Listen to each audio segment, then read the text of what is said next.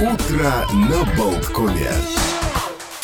Ну что же, мы продолжаем «Утро на Болткоме». Еще вот несколько таких недорассказанных историй, связанных с какими-то э, датами календаря 6 декабря 110 лет назад.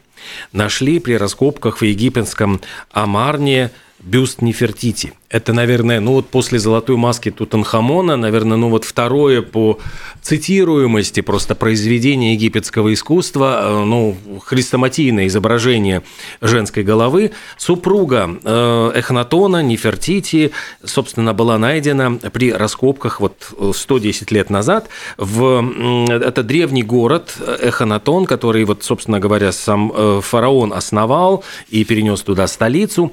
А затем, после его смерти, этот город был заброшен, потому что снова там же он произвел революцию. Хнатон был э, первым вообще, а, кто предложил единобожие. И по тем временам это было совершенно революционное изменение в религии, но после смерти Эхнатона все вернулось обратно. Его, значит, прокляли, кстати, на, при раскопках нашли разбитый в дребезги просто покалеченный бюст Эхнатона. Кто-то вот, ну, кувалдой просто прошелся по его лицу. На, на тебе, тебе на тебе. А в пандан к нему, ну, то есть, собственно, вот такой же бюст э, его жены был. Его, ее, ее не тронули. И вот э, рассказывают, что эта кульминационная просто находка была сделана в этот день, э, как раз когда вот э, Людвиг Борхард, э, египтолог, археолог, отправился встречать высокое, так сказать, руковод. Принц Иоганн Георг Саксонский должен был прибыть значит, на, к месту раскопок со своей супругой и там с сестрой принцессы Матильдой Саксонской. Но он как-то разминулся с ними, они приехали без него.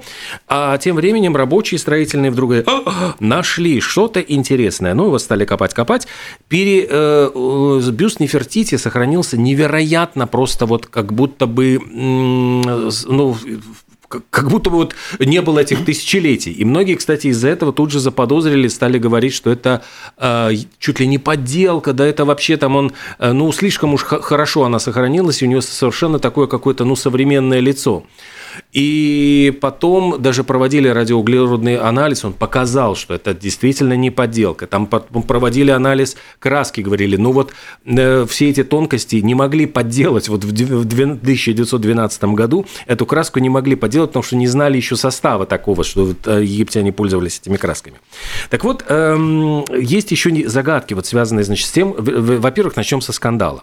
Дело в том, что все, что нашли, вот э, это он же был немцем, Э, Людвиг Борхард. И э, была договоренность, вот Египет же до сих пор требует, верните нам нашу замечательную Нефертити. А э, немцы ссылаются на то, что говорят, ребята, была договоренность, делим все 50-50. И вот Людвиг Борхард, говорят, что сделал такую хитрую вещь. Он поделил находки, разложил их на кучки. Я прям себе, извини, Папандопула представляю. Это мне, это, это тебе, да, это да, снова да, мне. Это снова мне, да, да, да. Вот примерно так и было. 14 Я себе лотов. еще нарисую. И говорит, э, э, с ним сидел там чиновник египетский, его звали Лефевр, кстати, э, для Каирского музея, и он ему положил туда складной алтарь, раскрашенная стелла с изображением Ахнатона. Говорит, вот смотрите, какая ценность, какая ценность. Ну и здесь вот некоторые даже утверждают, что якобы он бюст Нефертити завернул в фольгу, облепил гипсом еще сверху. И здесь вот какая-то вот фиговина непонятна, какая-то вроде женская голова, но что там такое не... И да, вот типа... пресс-папье будет. Вот хотите стеллу с изображением Эхнатона. Она... Или вот как бы... И там, естественно, чиновник выбрал ну, что-то более приличное. И потом, вот когда уже выяснилось, когда они увезли ее в Германию, когда в 24 году выставили, и там весь народ ахнул, вау, какая там же была... Копировали модницы, копировали Э, макияж Нефертити, копировали прическу Нефертити. То есть там это все вот настолько было, э, настолько такая была сумасшедшая мода. И, естественно, стали сразу же египтяне говорить, а вы нас обманули, ребята, вы что, сделали, верните назад. И говорят, что а в Германии уже к тому времени пришел Гитлер к власти, что якобы э, Гитлеру предлагали, Геринг говорил, что, а может быть, там мы подарим это королю египетскому Фуаду первому, а за это он нам там тоже, в общем, будут хорошие отношения. И потом, значит, потом как бы Гитлер э, посмотрел, посмотрел, говорит, нет, говорит, это, в принципе, буренка нужна самому. Ну, в общем, это такие были как бы мимоходом. Во время Второй мировой войны его поместили в хранилище Рейхсбанка, затем перевезли в бункер берлинского зоопарка. После этого он попал в руки американской армии, но они э, собирались даже вывозить, и кто-то, начальник, начальник центрального пункта сборки, капитан Уолтер Фармер, запретил вывозить, говорит, что это, в принципе, национальное достояние, нельзя так распоряжаться, и он остался в Германии. Затем, кстати, ГДР требовала вернуть, говорит, это же находилось в Берлинском музее, а те говорят, ну, а, в Западном Берлине хорошо, окей, в Западном. И, в общем, там были дикие просто ну, споры за то, кому будет принадлежать. Еще одна загадка. У бюста Нефертити нет одного глаза. Причем, э, ну, там э, стеклянный шарик, значит, был вставлен перерыли все, просеяли буквально через сито, там все, что было, не нашли этого глаза. Более того, утверждают, что его изначально не было. То есть глаз прикреплялся каким-то специальным клеем, а во второй вот глазнице пустой этого клея даже не было. То есть никаких следов клея не нашли. И до сих пор гадают, почему у нее не было одного глаза. Кто-то выдвигает версию, что это значит, нельзя было делать красивое, что если вы закончите этот портрет, то тогда э, что-то, в общем, нарушаются какие-то там духи, там, ну, как, как стали приплетать мистику. Но, говорят, такого не было в веровании у египтян. Другие говорили, что это не успели закончить. Вот, дескать, она померла, а она действительно как-то э, жила с Эхнатоном, а потом раз, и они исчезли вообще всякие упоминания. То ли развелся, то ли чего с ним случилось. Э, но тоже какая-то такая хромая версия. И до сих пор, в общем, спорят, почему одного глаза у этой самой э, Нефертити, одноглазой Нефертити нету. Угу. Ну и еще есть версия, ну действительно, по поводу того, что она является э, подделкой, но это вот и якобы кто-то, значит, взял фотографию жены этого Борхарда Египта, говорит, вот смотрите, он же с жены лепил, ну, то есть, типа, похоже, вот фотография жены на фотографию Нефертити. И э, подводят это к тому, что, вот я же говорил, что должен был приехать там какой-то принц, говорит, что вот якобы он хотел получить дополнительное финансирование, и вот, чтобы доказать, что он что-то нашел ценное на этих раскопках, он подделал бюст, закопал, и при принце должны были его раскопать. Ну, собственно говоря, что и случилось. Но вот радиоуглеродный анализ поставил точку, в конце концов, во всех этих спорах точку и даже не одну. так и получилось многоточие. А если ты рассказывал про бюст верхний, я расскажу про нижний. А ровно 50 лет назад, в этот день, в 1972 году, во Франции в прокат вышла комедия Ива Робера «Высокий бладин в черном ботинке». А наряду с звездами французского кино тех дней Мирей Дарк, Жаном Рашфором и Бернаром Блие – а в главной роли блеснул Пьер, Пьер Ришар. По До сюжету, этого малоизвестный, в да, принципе, но не такой... Его, значит, по сюжету э, виртуозный скрипач Франсуа Перен, его принимают за секретного суперагента на фоне готовящегося заговора э, в недрах французской контрразведки. А на тот момент, действительно, ему было 38 лет, роль стала э, прорывной. Э, потому что театральная карьера не сложилась. Э, а, ну, хотя бы он умел танцевать, и поэтому зарабатывал э, в мюзик-холлах и кабаре. А когда его пригласили сняться в кино, ему сказал вот режиссер Арабер, «А во французском кино для тебя ничего не найдется, никто не станет для тебя писать роли, придется все делать самому. Ну и э, роль получилась настолько яркой, что вся троица под давлением зрителей была вынуждена взяться за продолжение истории через пару лет. Э, Возвращение высокого Возвращение, блондина. да, высокого блондина. Но дело в том, что Франсуа Пирен э, стала как альтер-эго Пьера Ришара. А точно так же звали его героя и в «Игрушке», и в «Невезучих», и, по-моему, еще в ряде фильмов. В общем-то, так он стал вот, наряду с известными комиками, такими как Фернандель и Бурвиль, и, конечно же, а, Луи де Финес. Но почему я говорю про нижний бюст? Потому что в фильме привлекает не только сюжет, но и а, одна характерная сцена, а, в которой Мирей Дарк... Актриса, которая была в ту пору, кстати, девушкой Делона, ни много ни мало. Ну да. Она, значит, э, якобы должна по сюжету расколоть этого агента, но вместо этого полюбила его. И в одной из самых известных сцен она предстает перед ним а, и перед зрителем в черном, таком минималистичном платье с высоким горлом, длинными рукавами. И на первый взгляд оно очень э, Строгое. целомудренное угу. такое. Пока она идет э, лицом к камере. Лицом к камере. Потом она разворачивается, и мы видим полностью обнаженную спину и даже на верхнюю часть ягодиц. А, и э, это модный шедевр создал французский модельер Ги Ларош. Специально для фильма разработал вот это одно из самых сексуальных платьев в истории.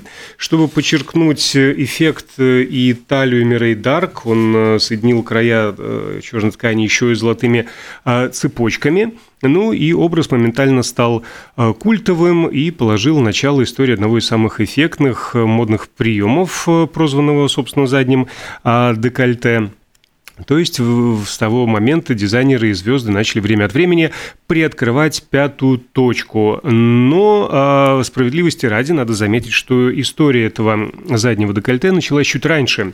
А, в 70-м году, за два года, и в Сен-Лоран э, выпустил платье, сшил для своей музы Марины Скиано. Тоже известная фотка, она сидит в этом черном платье, и вся спина, э, она прикрыта лишь тончайшим таким э, черным кружевом, тоже очень-очень скандально низкий вырез. Но первые попытки вот эти вот открыть эту зону произошли именно в начале 70-х, потому что вот э, свободолюбивые 70-е, там фрилав и все такое прочее, а, но, тем не менее, а, тема была закрыта довольно надолго, и вернулась эта мода лишь в 90-х, а, благодаря одному рискованному наряду Александра Маккуина. В 93 году он выпустил джинсы с очень-очень-очень низкой посадкой. А сама картина, конечно, получается, ей 50 лет исполняется. Просто, ну, одна из моих самых любимых э, французских комедий того и вообще того, того времени и нынешнего времени, если вдруг есть возможность, обязательно пересмотреть, потому что э, Пьер Ришар там уморителен, как просто ни, никто другой. Жан Рашфор просто роскошен. Бернар Блие там играет главного злодея. Э, это отец затем режиссера знаменитого. В общем, картина ну, на, и, на все и времена. вообще в эти долгие темные зимние времена, в наши долгие темные времена, неплохо бы посмотреть какой-то старый наивный фильм, отвлечься, порадоваться, улыбнуться. Ох, ну и, к сожалению, вот и погрустить, потому что тут я смотрю, пришла новость о том, что померла э, актриса Керсти Элли. Она была известна, вот, знаешь, вот время, конечно, подпортило ее красоту, была очень такая соблазнительная, э, яркая э, звезда, она была, снималась в сериале «Чирс», веселая компания, в фильмах «Звездный путь», и где-то вот еще она снималась э, а, ну, уж кто бы говорил, вот с Джоном Траволтой был фильм вот про там про ребенка, который начинает говорить в утробе матери еще. И была вот эта комедия очень популярна в видеосалонах, и она там просто блистала как подруга Джона Траволты. И, к сожалению, вот ушла из жизни в 71 год. Еще тут... Еще исполняется, 30 лет исполнилось эм, «Бодигарду» фильму. А, тому самому мы недавно рассказывали, uh-huh. Уитни Хьюстон и Кевин Хостнер. А, вот этот саундтрек, опять же, мы про песню рассказывали, да, про Уитни Хьюстон, она была «Соловью», там история ее создания. Диск был продан в количестве 44 миллионов дисков, а на Ютубе 1,3 миллиарда просмотров ролика, ну, нарезанного с кадрами из этого фильма. Э, по поводу просмотров, тут, наверное, не побьет никто. 33 миллиона лайков, кстати, или даже вру, сейчас 61, э, это вот на данные на сегодняшний день, турецкий блогер Есин Чингис покорил ТикТок танцами живота. Причем, понимаешь, вот вроде бы э, животик, вот, который свисает буквально у него там такой пузико, э, кто-то бы пошел в спортзал для того, чтобы его ликвидировать, а он э, сделал его своей фишкой. Вот он трясет просто этим животиком, э, жировыми отложениями, и этим этим зарабатывает на жизнь. Работал раньше мужик, в общем-то, в поле, сельскохозяйственным рабочим. Э, затем вдруг стал героем рекламных всяких видео местных кафе и магазинов. И, э, открыв для себя ТикТок, он стал собирать десятки миллионов просмотров именно своими танцами. Все началось с того, что где-то, в общем, он появился, ну вот исполнил этот танец живота у турецкого шеф-повара Бурака Аздемира. И так это все всем понравилось, что его стали приглашать. Он начал просто забросил работу в поле, свою, значит, я понимаю, буренку не доит больше. И э, работает просто тем, что его зовут как свадебного генерала на всякие мероприятия. Потрясти где... пузиком. Вот потрясти пузиком. Он трясет этим пузиком, все в восторге, снимают это все, значит, выкладывают видео. Он ведет свой, я не понимаю, сколько можно уже, как, как, как не надоест. Я видел Ой, эти... ну он то в кафе мороженое зайдет, да, то, то, там, за, то за, за какой-то вкусняшкой там другой, пахлавой, бахлавой. Один миллион вообще всех этих лайков на, суммарно. И танцует, в общем, в футболках цвета турецкого флага, и с фанатками, и без фанаток. В общем, чтоб я так жил. Не пыльная а, работенка. Да, про, про, про миллионы просмотров и так далее. 341 миллион часов просмотра набрал сериал э, Wednesday. Я смотрел. Ну, я, я еще я, не успел, я начал, я начал, я, я, я в огромном восторге, то есть я поражаюсь тому, как они нашли Э, э, абсолютно неизвестная актриса, девочка, вот она настолько попадание в роль. Дженна Артега. Она держит Восхитительно, просто, да. Держит я, весь я, фильм. Я сериал не смотрел, но я видел отрывки из нескольких интервью на разных каналах западных. Ну, прекрасная девчонка, замечательная. Она настолько вжилась в роль, вот э, там причем появляется и Кристина Ричи, но она в другой да, роли, да, но да, просто да. она такой амаш вот тому фильму классическому. И все сделано просто с невероятным черным юмором. Там просто а, ну, Семейка Адамс. Да, сем... нет, ну просто там Так настолько... как мы ее знали и любили такой, по первым двум частям. Такой хороший, и там э, и хорошая Кристин, ну, Зета Джонс, которая, правда, ну, ее мало, ну, она вот сколько, ровно столько, сколько нужно. Да, но она вот, не знаю, это мое восприятие, она прям Мартиша Адамс, да, mm-hmm. тут попадание. Но вот этот вот э, папенька... Ну, папенька, да, Изначально это Джонни Депп должен был быть. Mm-hmm. Ну, и сравните вот этого и Джонни Деппа. Ну, всегда вот одна была стилистика, вот такой вот холеный такой вот, вот ну, Джонни мерза... Депп, холеный тем, мерзавец. Тем более, что Тим Бартон же там исполнительный продюсер. Ну да, на него надавили, сказали никакого Джонни Деппа. Mm-hmm. Э, э, это, Эмбер, кстати, Эмбер на него опять в суд подала. Mm все и никак э, не живет спокойно. Да, так закончим про Wednesday. Э, это шоу номер один в 83 странах. А по ну, Netflix, э, платформа, на которую он вышел, посчитала. И, ну, действительно, очень, очень такое доброе, милое, несмотря вот на такие вот темы и убийства, и расчлененки, но очень, очень доброе, хорошее такое кино. Так что обязательно посмотри. Меня пытались за, за последние, там, типа, неделю, меня два раза пытались убить, там что-то еще. Мне здесь нравится.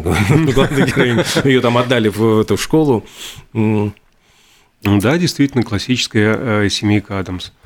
А, кстати, про впечатление. Ты смотрел «Треугольник печали»? Нет, еще не видел. А, тогда, угу. тогда позже обсудим. Хорошо. Я на выходных сподобился. Ну, своеобразно, я, я слышал скажем. тоже такие спорные да, отзывы. Своеобразно. Ну, посмотреть стоит. Да, кстати, посмотреть стоит, если кто не смотрел еще. Не пожалейте э, двух часов, не обязательно идти в кино для этого. Вполне уже можно на разных там условных резках э, посмотреть и с переводом, и с дубляжом, и как хотите. А давайте о чем-нибудь какие-то еще мы успеем пару новостей э, Около со всего мира. У меня тут есть. Да, у меня тоже научная. Ученые из университета Южной Дании э, выяснили, э, как общаются летучие мыши.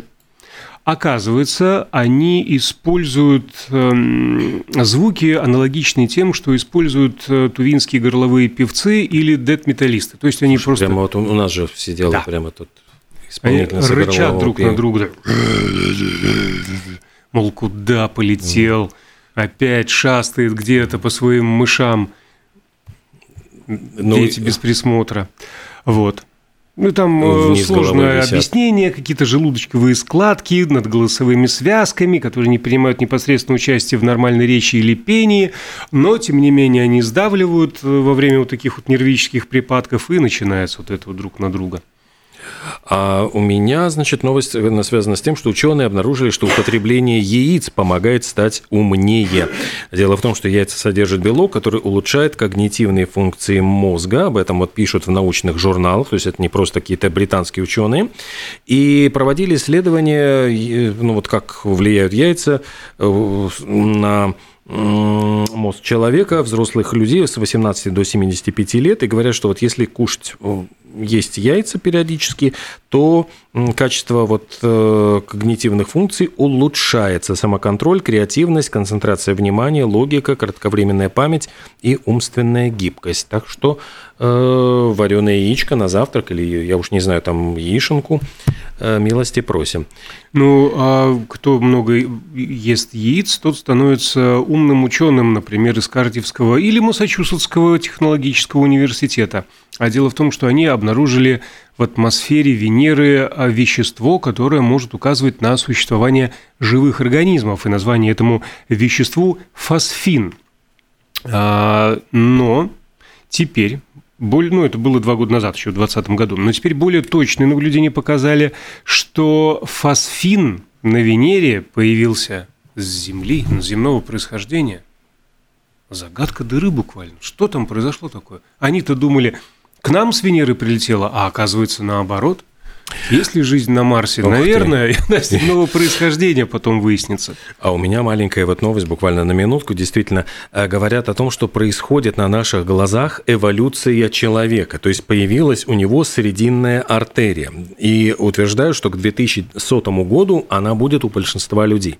Исследователи университета Аделаиды в Австралии говорят, что э, артерия, которая появляется у ребеночка в утробе матери и затем исчезает, э, к восьмой неделе, потому что там лучевая и локтевая артерии, а это срединная, она начинает оставаться уже у 10% э, значит, э, процентов которые, людей 19 века, 30% середины 20 века, и вот сейчас вот э, начинают исследовать и говорят, что зашкаливает уже за 30%, то есть если эта тенденция сохранится, то у большинства людей это будет срединная артерия. артерия. Почему? Потому что она помогает более сильным пальцам, а это нам нужно для смартфонов. Простите. Гаджеты держать держать. Гаджеты держать, ими оборудовать. Представляешь, вот прямо на наших глазах человек эволюционирует, и, наверное, это хорошо.